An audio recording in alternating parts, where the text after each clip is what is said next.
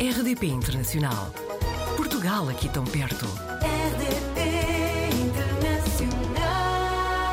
Licenciada em Dietética e Nutrição, a Margarida Beja começou a trabalhar em Portugal, mas mudou-se para o Reino Unido em 2017.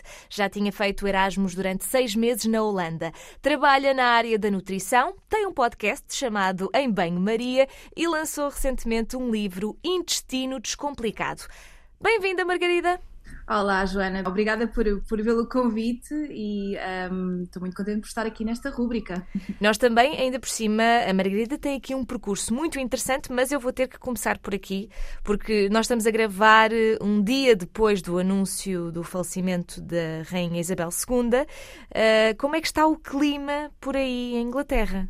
Olha, eu confesso que eu estou um bocadinho triste, fiquei mesmo não sei, ontem senti-me assim um bocadinho, será que tenho legitimidade também para estar nesta, nesta tristeza, uma vez que não, não, não sou daqui, mas também já, me, já, já sinto este, já sinto que pertenço de alguma forma a, este país Claro. e a verdade é que um, a rainha foi um, um, portanto, um elemento muito, muito importante e ainda é, como é óbvio, vai ser uma referência uh, para, para o povo britânico e, portanto, uh, só para terem ideia, que eles, uh, os ouvintes, quando seja quando a rainha fa fazia anos, ou mesmo agora no Jubilee, quando fez, portanto, o aniversário dos 70 anos de, de reinado, as pessoas vivem imenso Uhum. a, a vida da, da, da família real.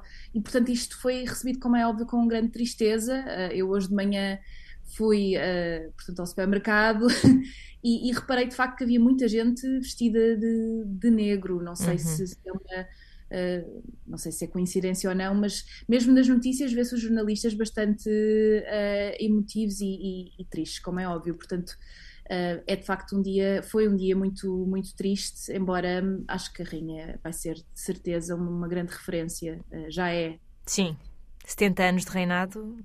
Há poucas pessoas vivas que, que tenham conhecido outro rei na, em Inglaterra, não é? Completamente. Eu acho que é muito isso que, que está também a marcar as pessoas, uh, não conhecerem outra realidade. E depois Uhum. ela tinha uma.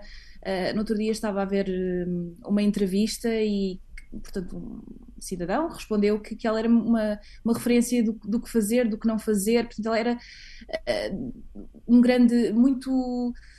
Uh, Como é que. Falem, falem mais vezes as palavras em português Sim.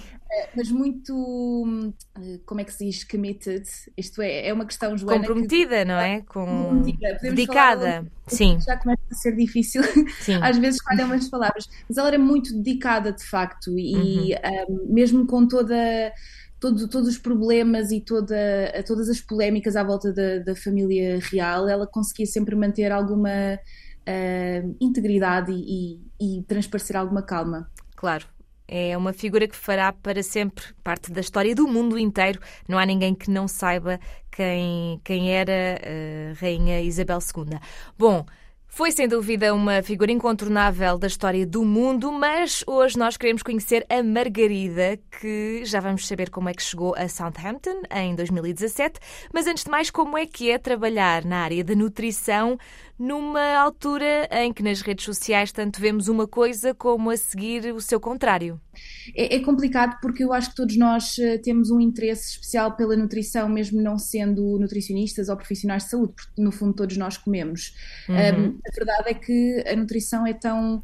Eh, é uma ciência tão eh, complexa porque foge um bocadinho àquilo que é, eh, por exemplo, um modelo biomédico. Nós estamos a estudar, quando estudamos um fármaco, que é uma coisa muito mais.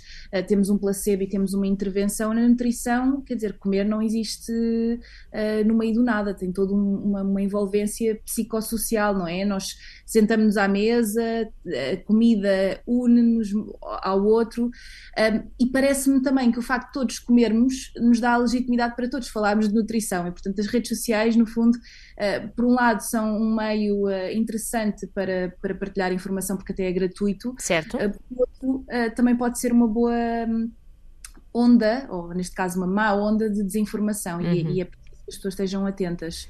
Agora sim, conte-nos porque é que decidiu mudar-se para o Reino Unido.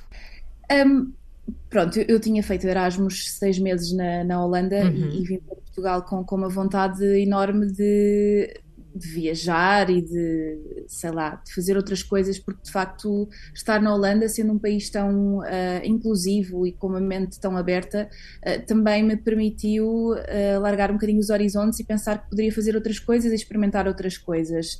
A verdade é que trabalhar na minha área, num país em que não fala língua, seria extremamente complicado e, portanto, o Reino Unido foi quase que a primeira opção. Eu já tinha estudado fora e, portanto, queria também trabalhar fora e acabei por, por me candidatar foi, foi um processo complicado porque tive de, de, terminar tudo aquilo que era necessário para, para ser nutricionista em Portugal primeiro e depois uh, ir para fora. Um, mas pareceu-me aliciante porque falava inglês, uh, sempre quis trabalhar num hospital e aqui as oportunidades são outras. Um, e depois também já conhecia cá pessoas e, portanto, a integração não seria tão, tão complicada como ir para outro país em que não, não conhecia ninguém. Um, e pronto, e, e cá estou. Vim e achava que ia só ficar dois, três anos no máximo e já vão cinco e, e não sei o que é que o futuro reserva. Neste momento trabalha num hospital universitário na área de cuidados intensivos, correto? Exatamente. Como é que é trabalhar nesta área tão específica e assumo no, no, no, no Sistema Nacional de Saúde britânico, correto? Correto.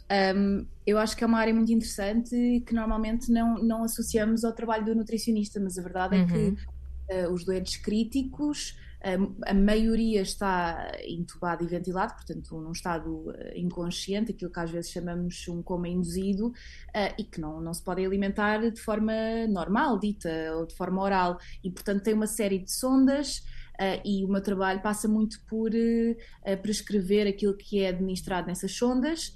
Por outro lado, há pessoas que, por, pelos mais diversos motivos, não podem ter nada a passar aqui no trato gastrointestinal. Portanto, vamos supor que uma pessoa tem um acidente de carro e que tem tipo um trauma no intestino e uma perfuração por exemplo, nesses casos nós temos de dar nutrição intravenosa e eu também tenho um papel ativo nessa, nessa vertente. E depois, claro, quando os pacientes começam a comer, um, estando nos cuidados intensivos, perdem muito peso, muita massa uhum. muscular e, portanto, nós ajudamos também aqui na reabilitação.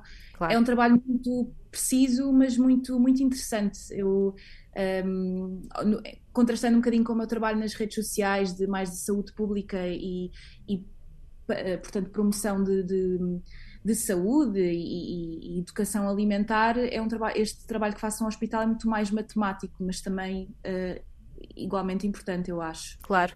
E a Margarida acaba por ter aqui muitos projetos, um deles é um podcast que se chama Em Banho-Maria, não é? Exatamente. Este podcast eh, começou uh, já há algum tempo, uh, numa altura em que ter um podcast não era, ainda não era uma.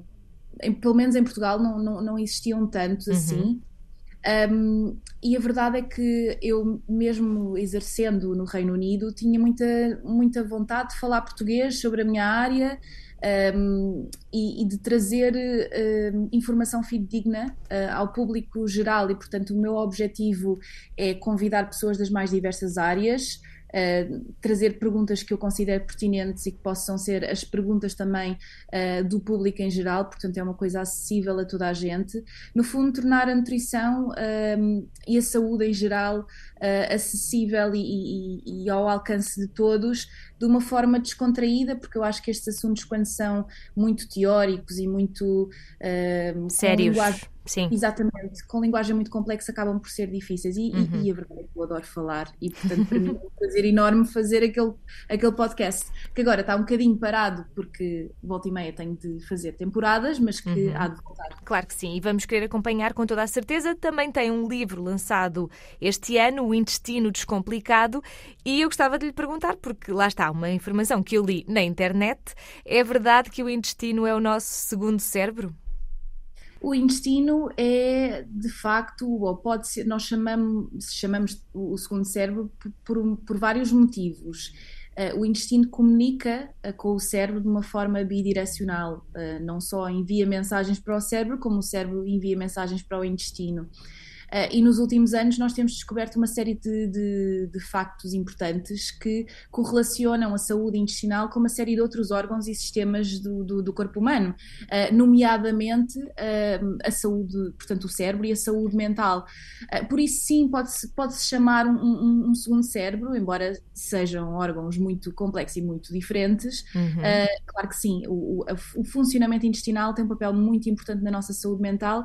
Por outro lado, a forma como nos sentimos também terá um impacto nos um, portanto, nos sintomas e na forma como nós respondemos, por exemplo, uh, a agentes agressores, porque o nosso intestino, ao, além de digerir os alimentos e assimilar para que nós possamos uh, obter os nutrientes da alimentação, também tem um papel muito, muito importante um, na, na, defesa, não é? Portanto, é ali um contacto com agentes estranhos e, portanto, um, aquilo que é a nossa microbiota, que são os, os micro-organismos que vivem no nosso intestino, também tem um papel de defesa. Portanto, convém cuidar bem do nosso intestino. Completamente. Muito bem, Margarida, seja em podcast, em formato de livro ou qualquer outro projeto que tenha no futuro, nós vamos querer saber, pode ser? Claro que sim, eu, eu é que agradeço o convite e uh, por fazerem esta rubrica tão interessante e chamarem assim a malta que está espalhada e uhum. por outros. Uh, noutros, noutros sítios, porque de certa forma também nos faz sentir um bocadinho em casa. Parece que não ficamos esquecidos, vamos para fora, mas não ficamos esquecidos do, do, uh, do sítio onde que, que, nos está aqui mesmo no coração, que é, que é Portugal, sem dúvida. E é um privilégio ir conhecendo histórias como a sua também, Margarida. Por isso, tenho a certeza que conversaremos novamente em breve. Fica combinado? Combinado, Joana. Muito obrigada. Portugal ao alcance de um clique rdp.internacional.rtp.pt RDP Internacional. Portugal aqui tão perto.